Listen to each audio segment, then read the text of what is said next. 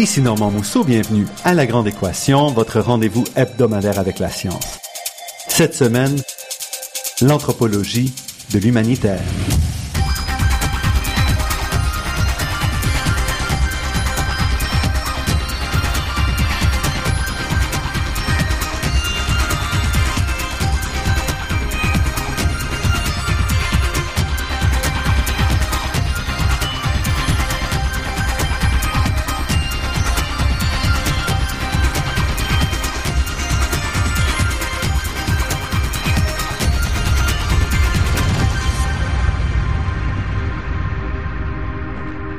Les groupes humanitaires, qu'ils soient issus d'organisations gouvernementales ou le produit d'efforts presque individuels, représentent souvent la bonne conscience des sociétés riches qui assouvissent ainsi le désir de ne pas rester inactifs face à ce qui apparaît comme des situations intolérables.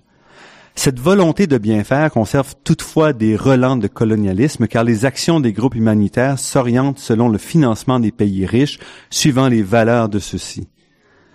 Notre invité d'aujourd'hui a longtemps observé le travail des groupes humanitaires, souvent par la bande, en parallèle avec ses propres travaux, analysant ses effets à la fois de manière théorique et personnelle, ce qui lui a permis d'offrir et de développer un portrait original des effets des groupes humanitaires sur les sociétés locales. Francine Saillant est professeure au département d'anthropologie de l'Université Laval, très impliquée dans la communauté scientifique. Elle fut présidente de l'ACFAS en 2012-2013 et longtemps directrice du Centre de recherche Culture, Arts et Société à l'Université Laval.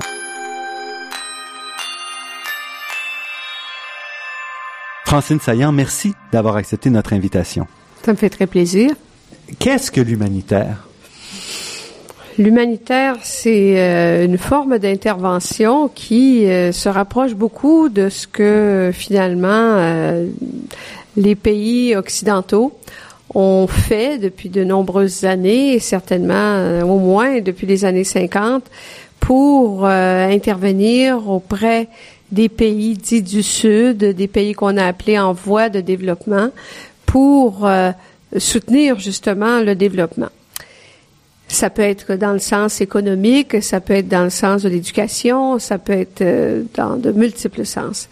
L'humanitaire est quelque chose d'un peu différent, quoique ça s'inscrive grosso modo dans les actions de développement, mais il y a un aspect particulier à l'humanitaire qui est celui de l'urgence, qui est celui aussi de la dimension politique. L'humanitaire s'inscrit toujours dans un contexte politique précis. Il prend ses origines dans les questions liées à la guerre, hein, puisque les premières interventions liées à l'humanitaire, on les voit apparaître euh, en gros avec la fondation de la Croix-Rouge. Et ça, hein? on parle déjà donc au, déjà, début du 20e siècle. au tout début, fin, même fin 19e.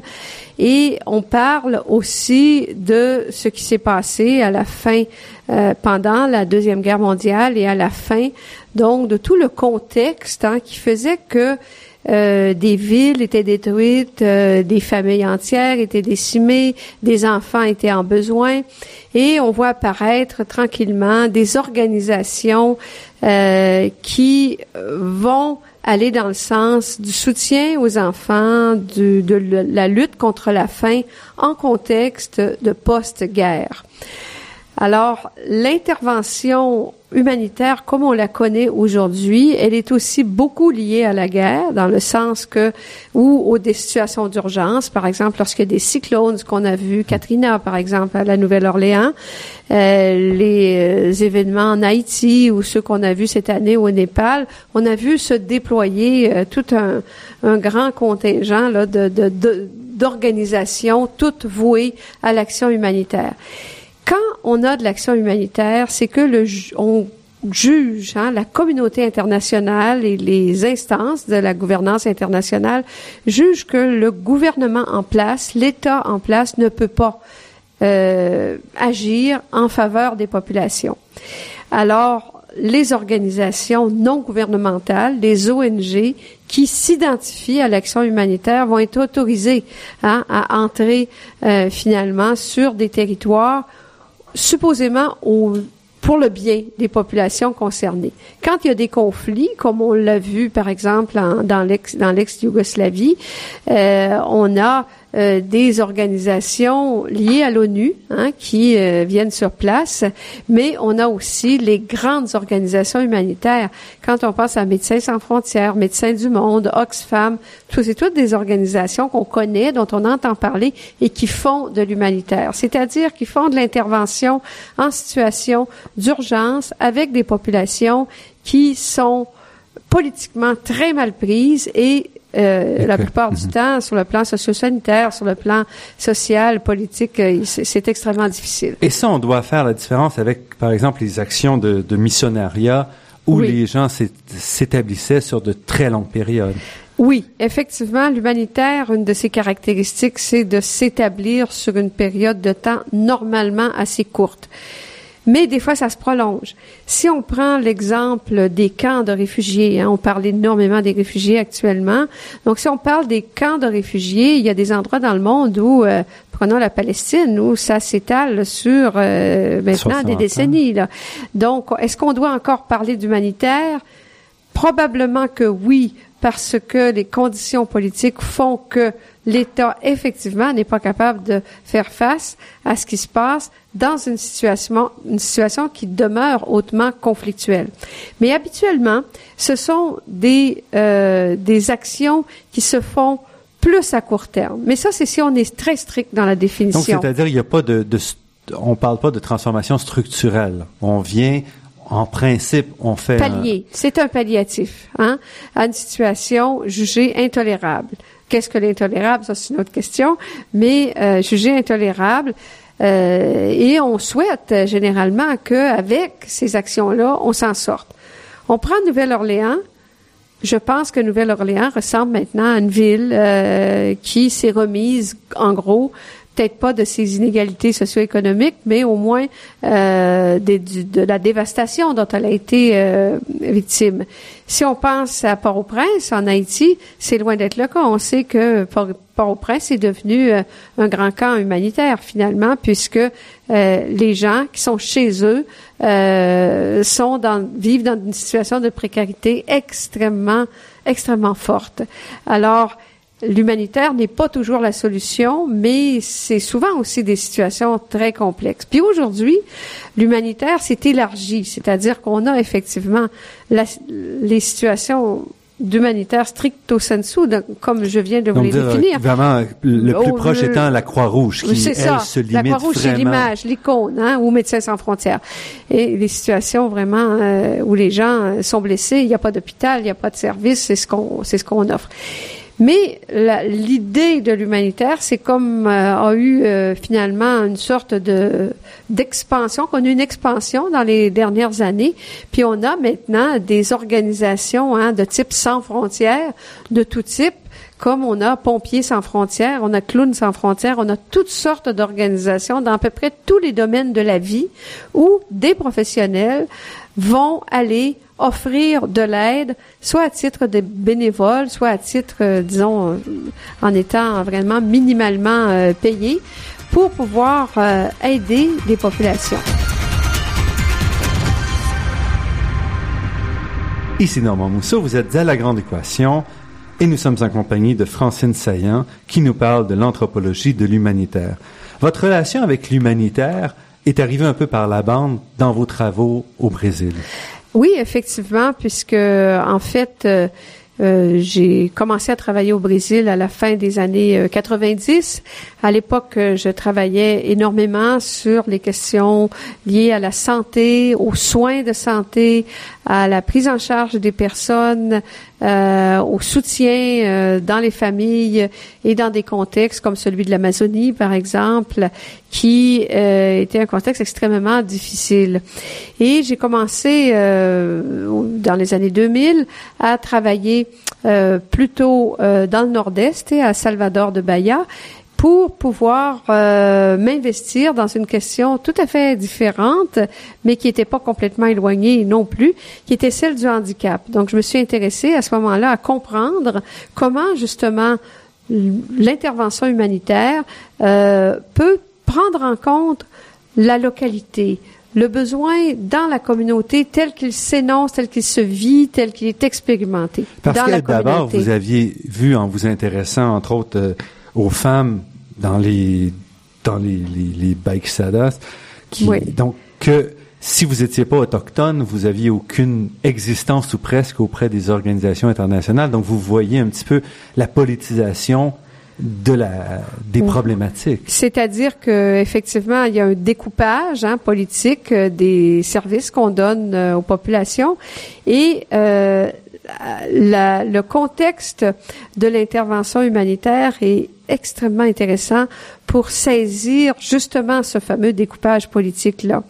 Et euh, une organisation en particulier qui se définit comme étant une organisation humanitaire, qui est euh, Handicap International, donc qui est tout à fait fondée dans la avec dans la même histoire, presque en parallèle euh, de Médecins sans frontières, avec la différence qu'au lieu d'être des médecins urgentistes, ce sont des médecins de, la réadaptation qui euh, ont fondé cette organisation euh, qui intervient dans 60 pays. Ça, c'est une autre affaire aussi avec ces, ce type d'ONG.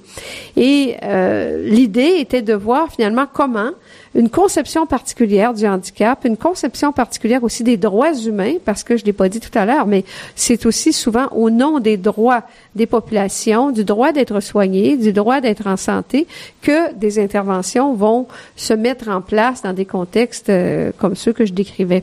Alors, par rapport au handicap, je m'intéressais dans le fond à cette organisation, Handicap International, et à voir en contexte brésilien, quand elle intervient, comment ça se passe et comment les Brésiliens, eux, reçoivent cette aide, comment on prend en compte ou on prend pas en compte la culture locale. Parce que mhm. quand on parle de droits humains, quand on parle de droits à, à, des soins, de, on pense dans des termes assez universaux. On pense mhm. que les besoins, ça pourrait être la même chose pour tout le monde, dans n'importe quel contexte. On pense que les droits humains, hein, que c'est déjà une déclaration. Puis on est aussi une multinationale. Et puis on est aussi, c'est aussi une, une façon de, penser qui remonte tout en pyramide. Il exact. Et les organisations ressemblent un peu, dans, elles sont très pyramidales, très souvent très pyramidales, un peu comme une armée, hein, un peu comme une organisation là très très très. Ce sont des organisations très hiérarchiques. Alors on pense d'un centre qui est celui de l'Occident. On dit on va aller aider les autres, mais de quelle façon est-ce qu'on les aide? Alors, ici, dans le fond, c'était un contexte particulier. Le handicap se prêtait très bien à cela parce que le handicap, on peut regarder deux choses. Quand il arrive une guerre ou quand il arrive des catastrophes, une personne en fauteuil roulant ou qui est forte, qui a des gros problèmes de mobilité, qu'est-ce qui lui arrive?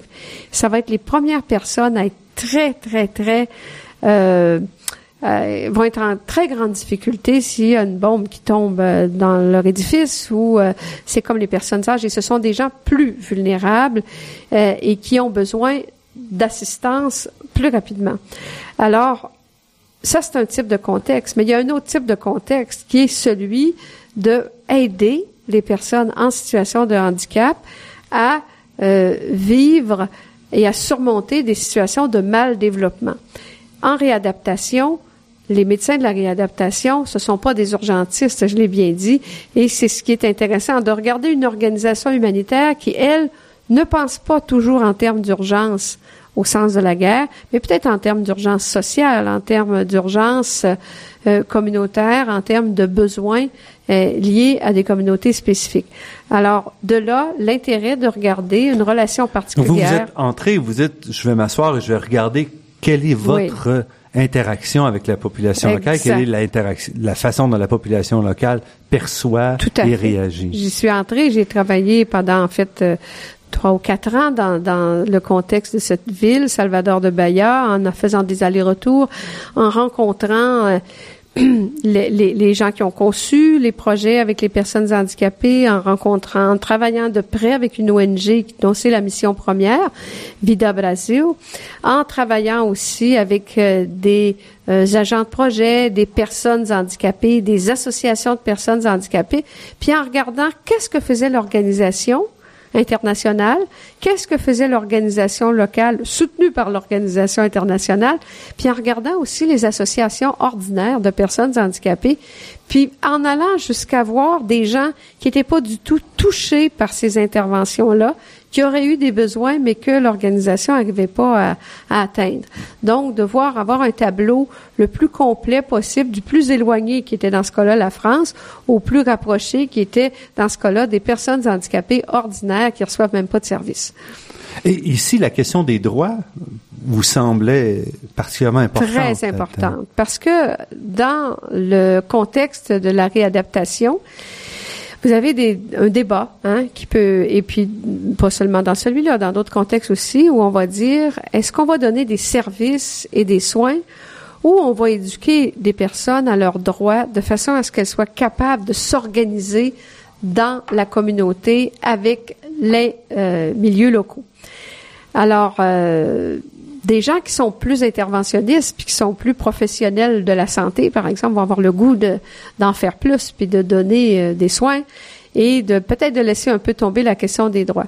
Pour les gens qui pensent en termes de droits, euh, c'est pas évident que si on donne seulement des soins aussi appropriés soient-ils, que les droits vont passer. Parce qu'il n'y aura pas de transformation de la société. Exact. C'est l'idée des droits, c'est de penser aux mentalités. Faut dire ici qu'on avait affaire, et c'est souvent le cas dans des contextes similaires, à une société habituée à l'aide directe. Hein? Ça veut dire une aide euh, ponctuelle, directe, euh, par exemple, de soins, de services, mais qui euh, et qui, n'est pas nécessairement lié à toute la problématique des droits. Or, ça change beaucoup. Depuis plusieurs années, on s'attend à ce que les organisations ne fassent pas que donner un service, mais aident au changement plus profond de la société, celui auquel vous faites référence. Et le paradigme des droits, le point de vue des droits humains, c'est de, c'est pas seulement de dire aux gens, vous avez le droit, c'est de les amener à penser à eux-mêmes et à leur situation en termes de droits. Et l'idée des droits humains, c'est complètement associé à l'humanitaire, puisque dans l'humanitaire, il y a cette idée qu'on va rejoindre des populations au nom de leurs droits parce que leurs droits ne sont pas respectés ou parce que l'État n'est pas capable, pour des raisons financières ou politiques, de, de les faire respecter.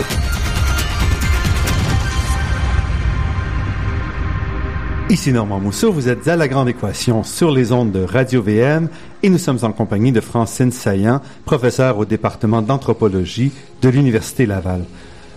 Qu'est-ce que vous avez remarqué? Donc, l'organisation locale versus l'organisation française? Hmm.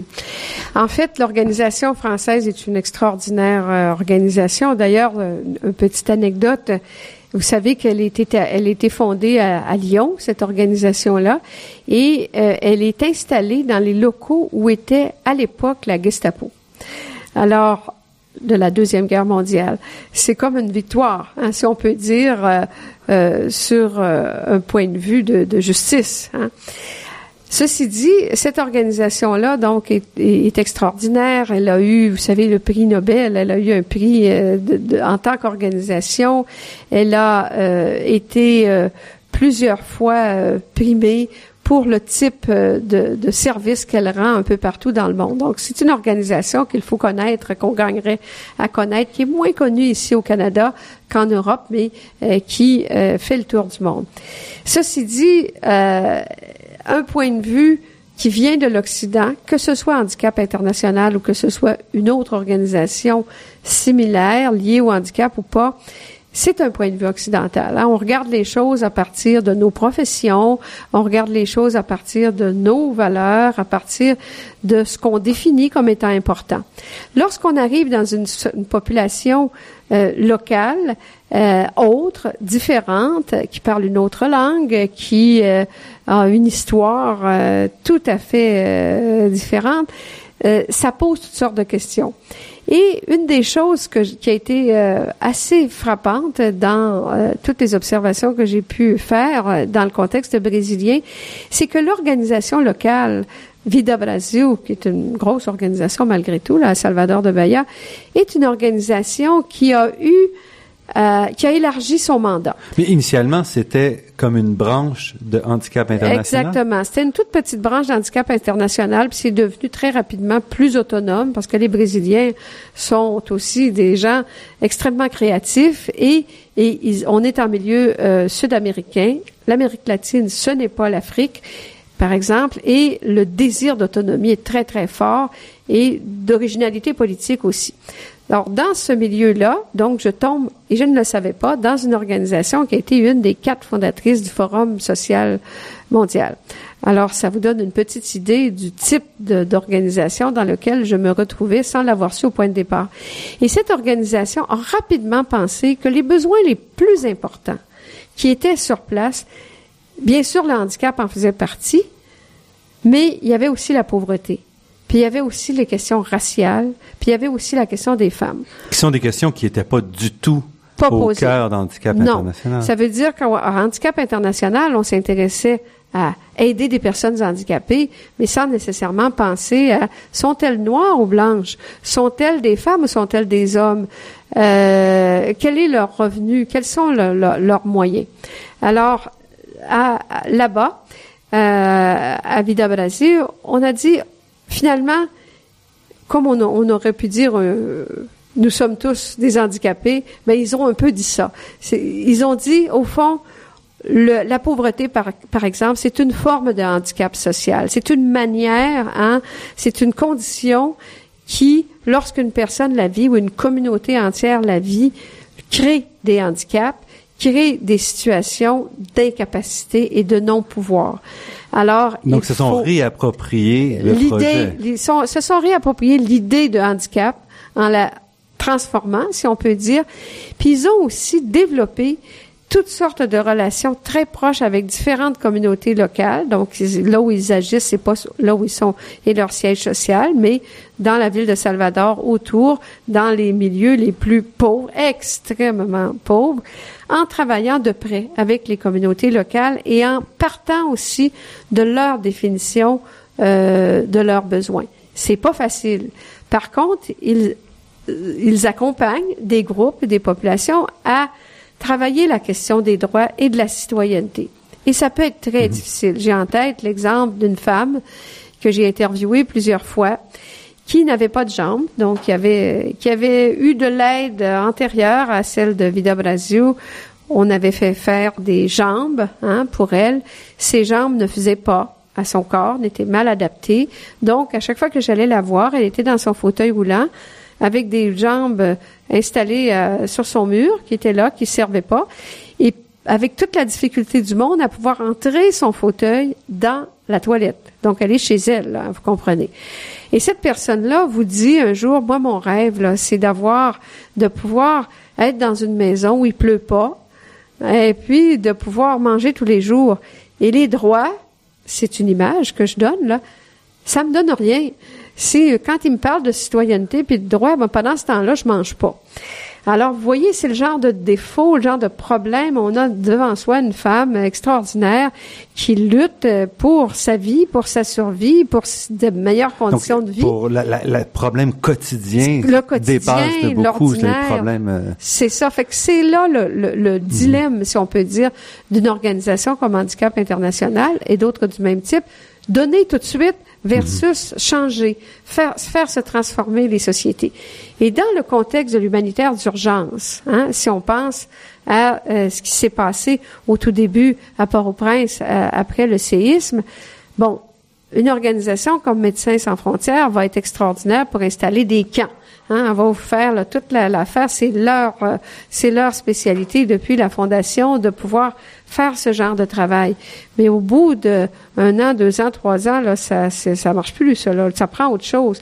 L'hôpital de campagne qui fonctionnait bien au point de départ, quand il y avait plein de blessés et tout ça, ça fait pas la même chose que des conditions de pandémie, puis euh, qui, qui, qui mm-hmm. durent et durent pendant des années.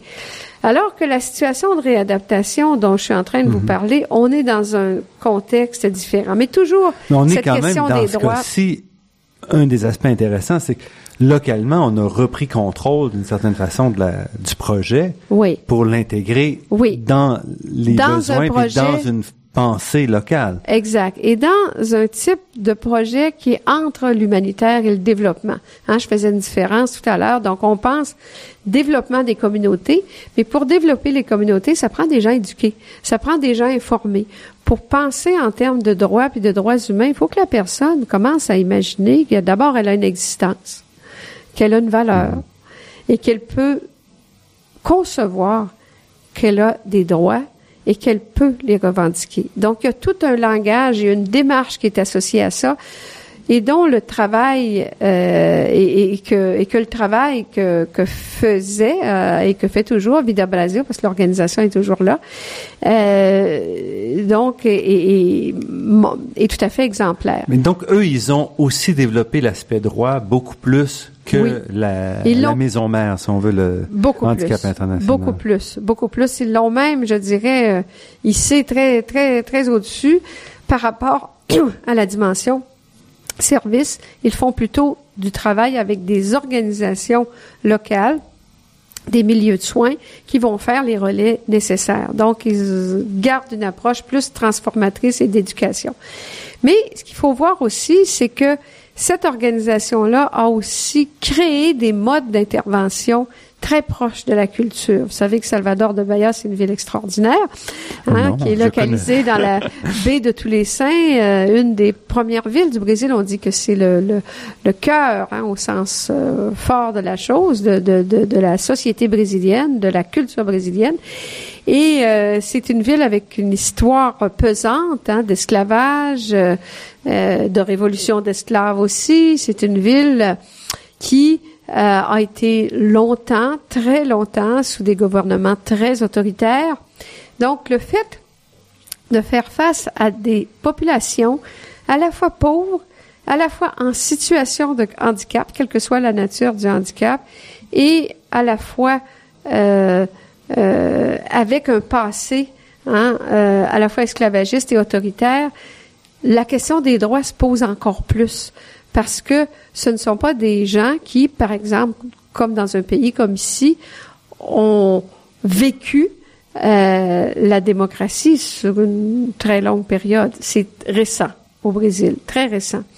Et euh, l'importance de l'éducation et de l'éducation aux droits est reliée pour des organisations comme celle-là à la situation particulière du Brésil et d'une ville comme Salvador. Restez avec nous, notre entretien avec Francine Saillant se poursuit après cette pause.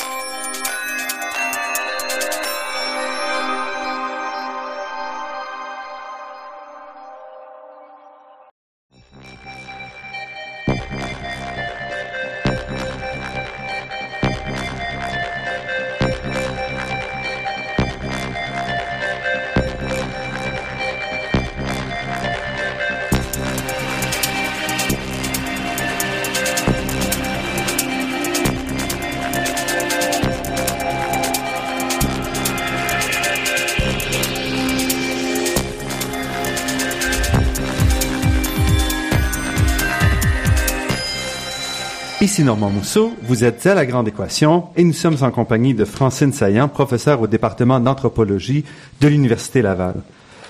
Vous, vous avez basé une bonne partie de vos recherches sur le Brésil. Et entre autres, vous vous êtes intéressé plus récemment aux problématiques entourant la, la population noire. Oui.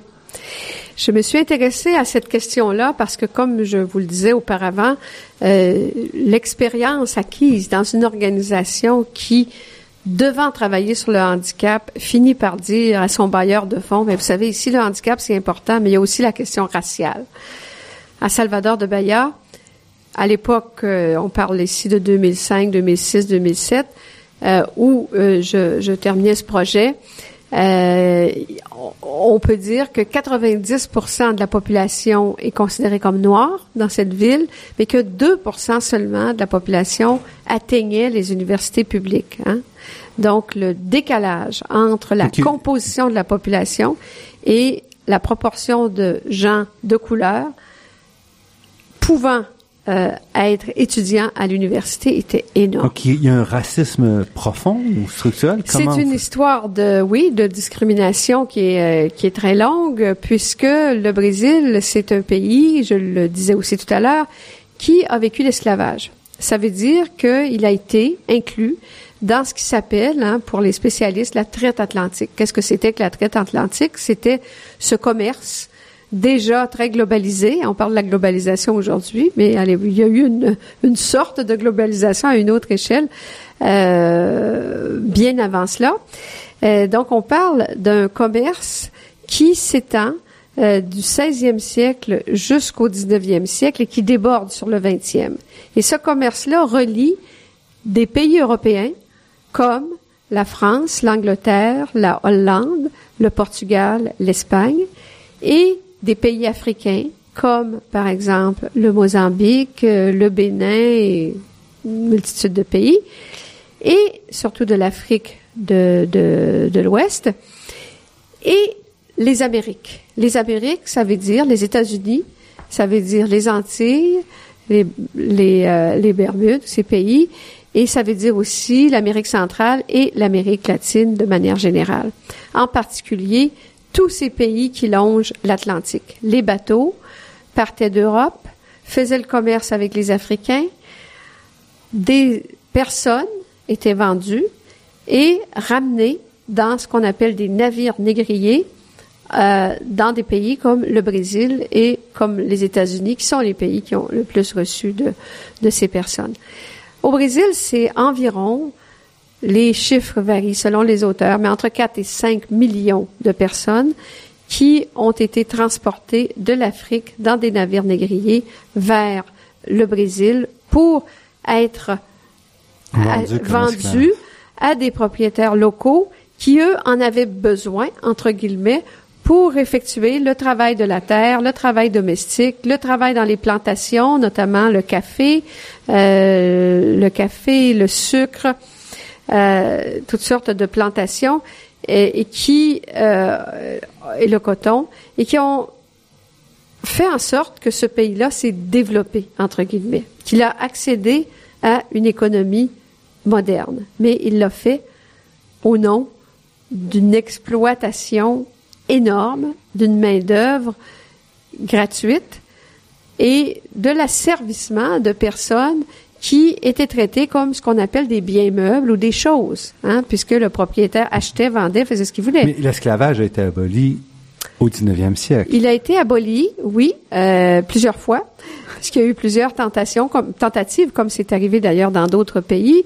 Euh, en France, on l'a aboli deux fois. Vous savez que la France, euh, au moment où elle arrive avec sa Révolution française en 1789, euh, l'esclavage euh, sévissait. Hein, même si euh, dans son propre pays, on finissait avec le servage, mais ailleurs, ça allait bien.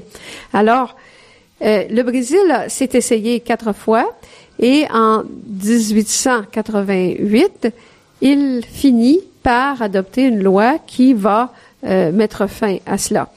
Mais il faut ici ne pas oublier que euh, dans des situations aussi euh, complexes qu'un commerce triangulaire comme celui-là, avec des populations locales parfois qui s'étaient bien arrangées de la situation, et une économie qui menaçait de s'effondrer parce que vous perdez toute votre main d'œuvre d'un coup. Alors c'est pas, ça s'est pas fait si simplement que ça. Donc euh, jusqu'aux années 30, euh, au moins 1930, l'esclavage a continué de façon, c'est ce qu'on appelle, les historiens vont appeler ça l'esclavage illégal. Puis aujourd'hui, on pourrait dire que l'esclavage au sens du commerce transatlantique ne se fait plus, mais certains certaines organisations, notamment associées à l'Organisation internationale du travail, vont critiquer des formes de travail et d'exploitation qu'on va associer au travail esclave. On va réutiliser mhm. la catégorie pour dire ce n'est pas ce qu'on a vu au 19e siècle, mais, c'est proche. Brésil, Toujours au Brésil, mhm. toujours au Brésil. Pour les populations ailleurs, mais là, on parle du Brésil. Entre autres, et les populations, les populations, c'est peut-être moins racisé que ça ne l'a été parce qu'à l'époque c'était systématiquement les populations africaines et ça a été aussi les autochtones. On n'en parle pas beaucoup, mais parce que au tout départ, hein, on a, les, les, colons ont essayé d'asservir les autochtones, mais les autochtones, ça n'a pas marché. Ils étaient euh, peut-être euh, plus rusés, ils connaissaient mieux le territoire, alors que les Africains qui arrivaient connaissaient pas le territoire, connaissaient pas la langue, ils étaient plus plus malléables d'une certaine façon. Et puis, donc, vous avez décidé d'étudier euh, oui. les, les, coutumes aussi. Les... Ce que j'ai fait principalement, c'est que donc, euh, toujours à Salvador de Bahia, parce que j'ai travaillé sur la question noire plutôt finalement à Rio de Janeiro, donc dans une ville extrêmement importante aussi du Brésil.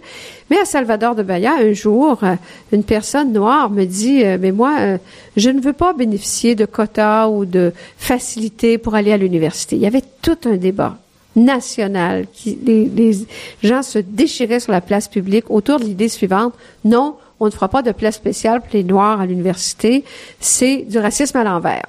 Alors, on avait là un peu le débat qu'il y a eu pour les femmes, hein, euh, mhm, dans, même mhm. dans un, endroit comme le Québec, euh, il y a de cela 30 ans. J'étais très intéressée par cela et euh, je décide donc de développer un projet avec des organisations noires à euh, Rio de Janeiro parce que la partie plus politique du mouvement se trouve surtout dans cette région et à São Paulo, la grande capitale du pays. Et, euh, et là, ce que je voulais voir, c'était comment finalement, aujourd'hui, un mouvement social, le mouvement noir, le mouvement noir brésilien réfléchit sur la question de l'esclavage et comment il voit les conséquences de cette condition qui a été celle de son peuple et de ses héritiers et comment il voit s'il y a des réparations possibles. Donc, je m'intéressais à l'idée de réparation.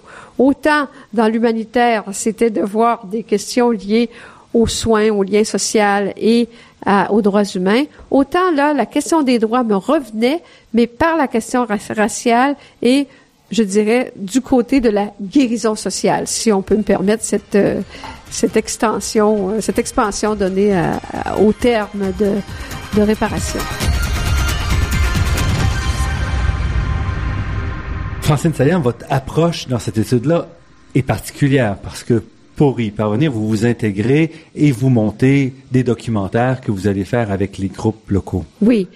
Alors, j'ai fait euh, beaucoup de choses, comme pour le projet avec euh, sur le handicap et sur l'humanitaire.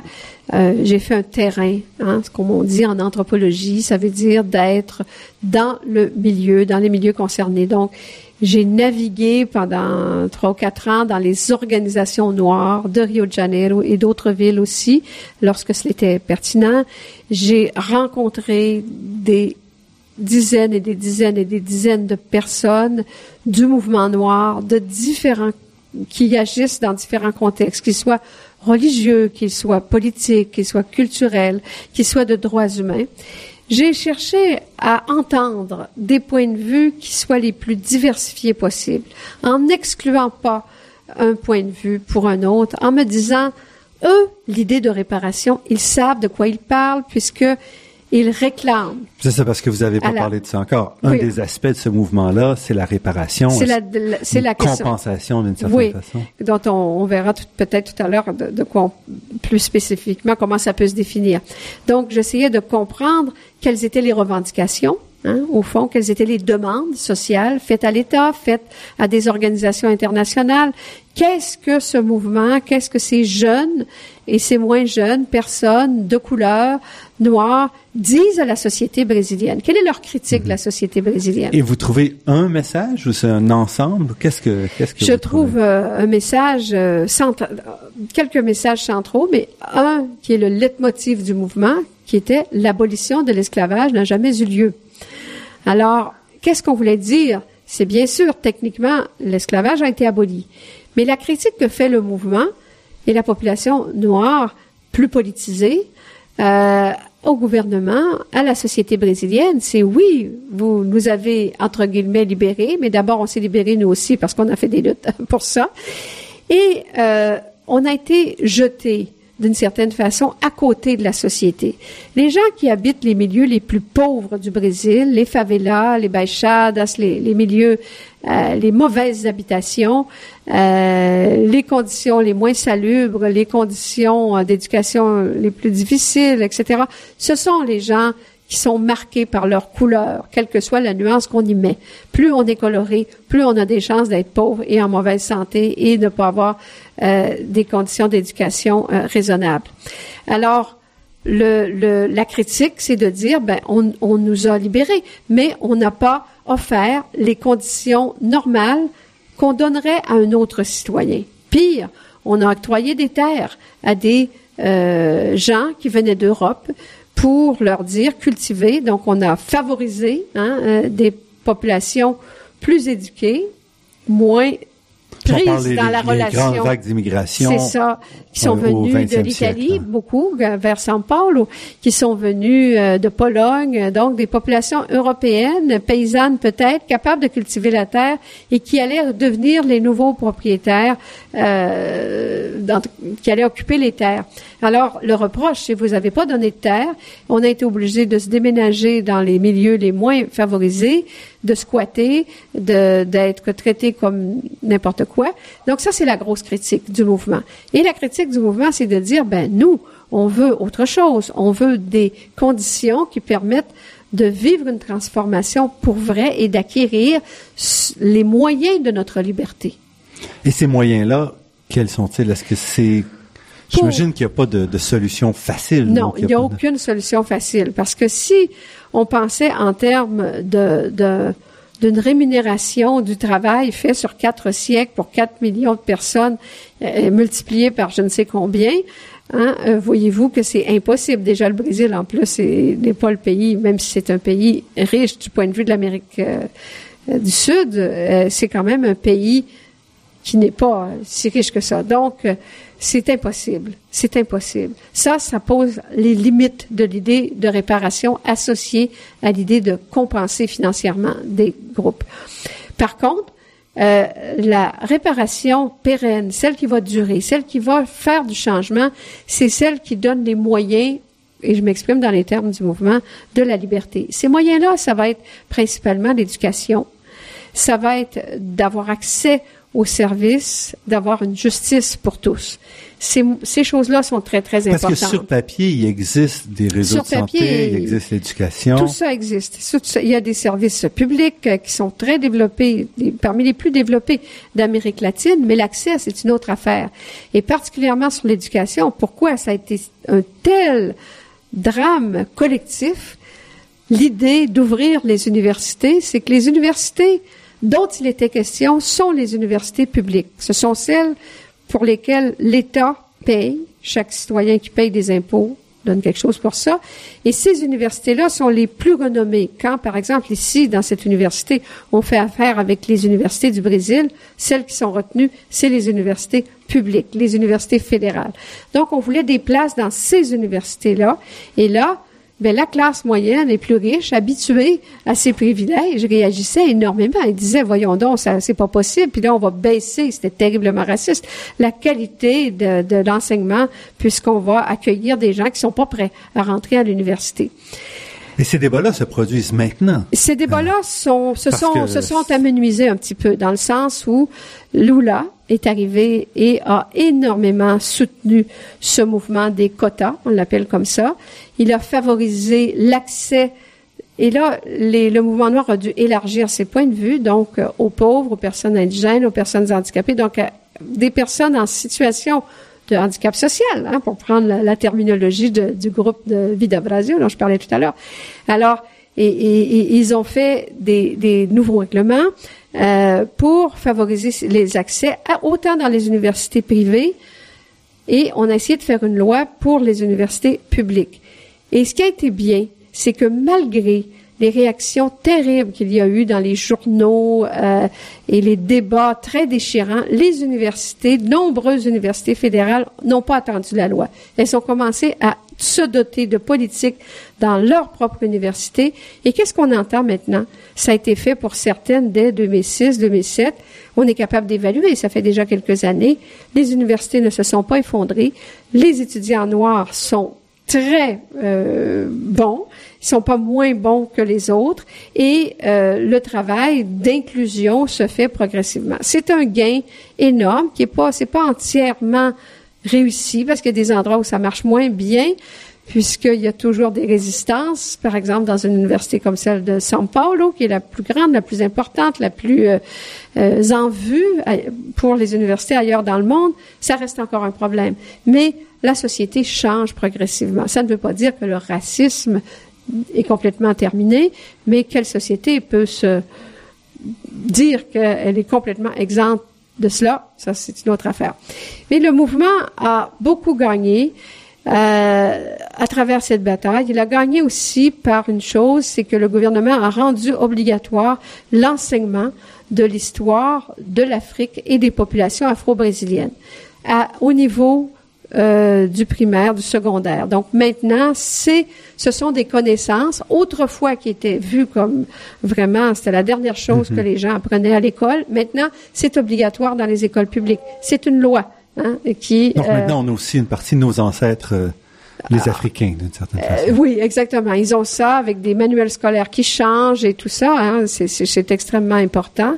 Il y a aussi une autre chose qui s'est passée, mais ça, ça avait déjà commencé avec la nouvelle constitution de 1988, on a travaillé beaucoup pour les populations quilombo. Qu'est-ce que c'est que les quilombo? Ce sont des groupes qui, à l'époque de l'esclavage, fuyaient la ferme, fuyaient la plantation, fuyaient et se retrouvaient dans des territoires un peu comme dans les Antilles, on peut parler de marronnage. Alors, mmh. dans, au Brésil, on parle de quilombo. Donc, dans des territoires de fuite où se retrouvaient des esclaves qui cherchaient finalement leur liberté et des populations pauvres, parfois mélangeant autochtones et euh, ex-africains. Alors, ces territoires-là, maintenant, aujourd'hui, on en dénombre plus de 2000 au Brésil. Et le gouvernement favorise leur reconnaissance et, leur, et il soutient leur développement de toutes sortes de manières par des projets locaux, des projets de valorisation de la culture, des projets d'économie sociale, des projets de développement de toutes de toutes catégories. Fait que ça, c'est les trois grands dossiers là, qui ont vraiment beaucoup avancé. À travers ça, il s'est passé aussi autre chose, c'est la question de la religion. Et là, on peut discuter des petits films que j'ai pu réaliser, si vous voulez.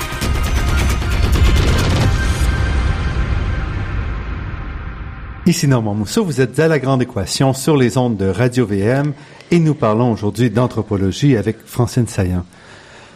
Donc, vous, vous êtes intéressé justement à, ces communautés-là, euh, dont j'ai perdu le nom. Quilombola. Les Quilombola. Oui. Euh, entre autres, en vous impliquant avec ces communautés pour faire des documentaires qui racontaient leur réalité. Je, je me suis intéressée au mouvement noir qui est plus large que les Quilombo, je dois dire que moi, je n'ai pas travaillé directement avec les populations quilombo, là, qui sont des populations rurales. Et moi, je travaillais beaucoup en milieu urbain.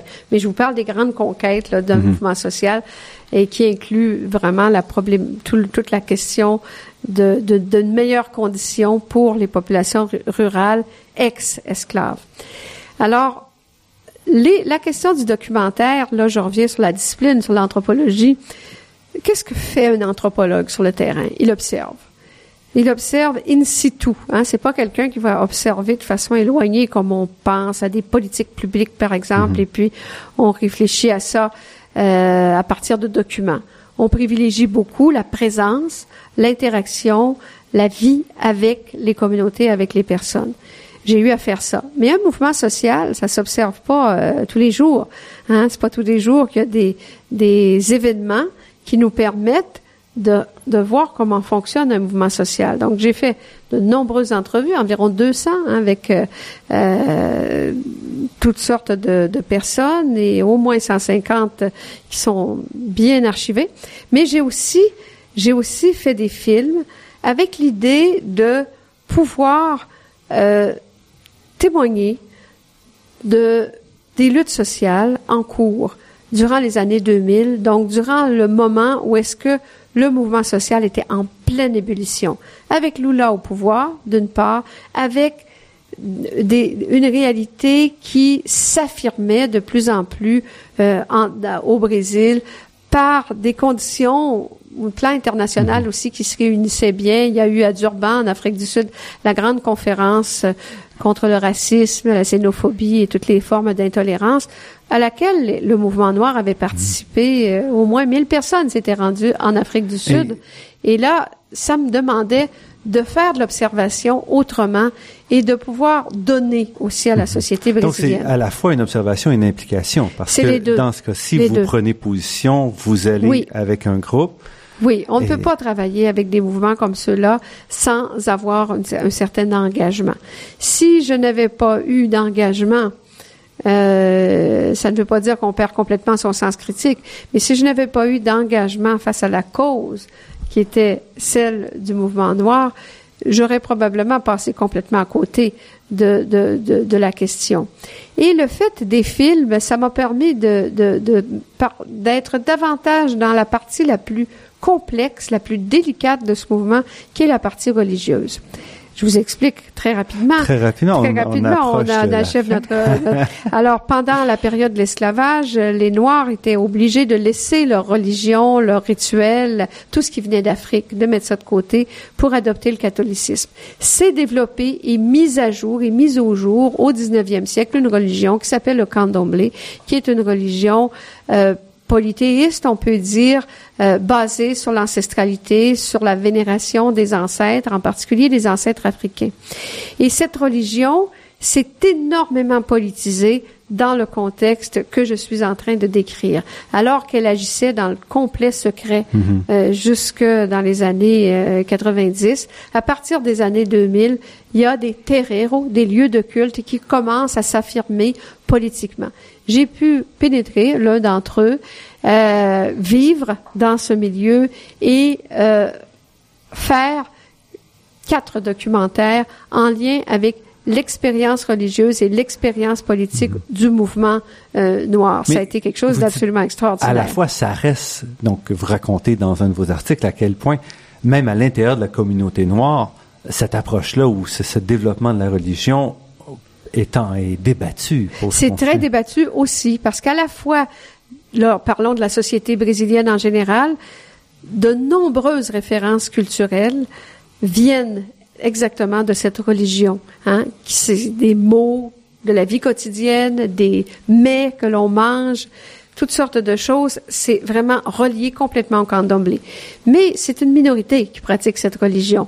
Donc, c'est très particulier et actuellement, il y a des débats aussi parce que bon, la, la, la, la religion, les néo-pentecôtistes, hein, les, les, les, religions fondamentalistes euh, du pentecôtisme prennent beaucoup, beaucoup de place au Brésil. C'est aussi une force politique. Donc, il y a mhm. beaucoup de luttes internes et même à l'intérieur du mouvement. C'est pas parce que vous êtes euh, un activiste du mouvement noir que vous pratiquez le condomblé. Mais il y a de bonnes chances que vous connaissiez le milieu, que vous le fréquentiez mhm. culturellement et non pas religieusement et que vous ayez vos alliances dans ce milieu. Pour comprendre le mouvement, il faut entrer dans le contexte religieux. Et vos documentaires, parce qu'on arrive à la toute fin, vos documentaires sont disponibles? Si quelqu'un ils sont, euh, sont disponibles dans les bibliothèques euh, des universitaires et, dans les lieux euh, de dépôt. Donc, et qu'est-ce que vous retirez de, de cette expérience Est-ce qu'il y, a quelque chose de transposable ici au, au Québec ou est-ce que ce sont des expériences tellement uniques la, Non, non, pas du tout. C'est pas si unique que ça. Parce que si on le prend du côté de la question des réparations, l'exemple le plus euh, facile à avoir en tête, c'est ce qui s'est passé pour les communautés autochtones hein, du mhm. Canada et du Québec.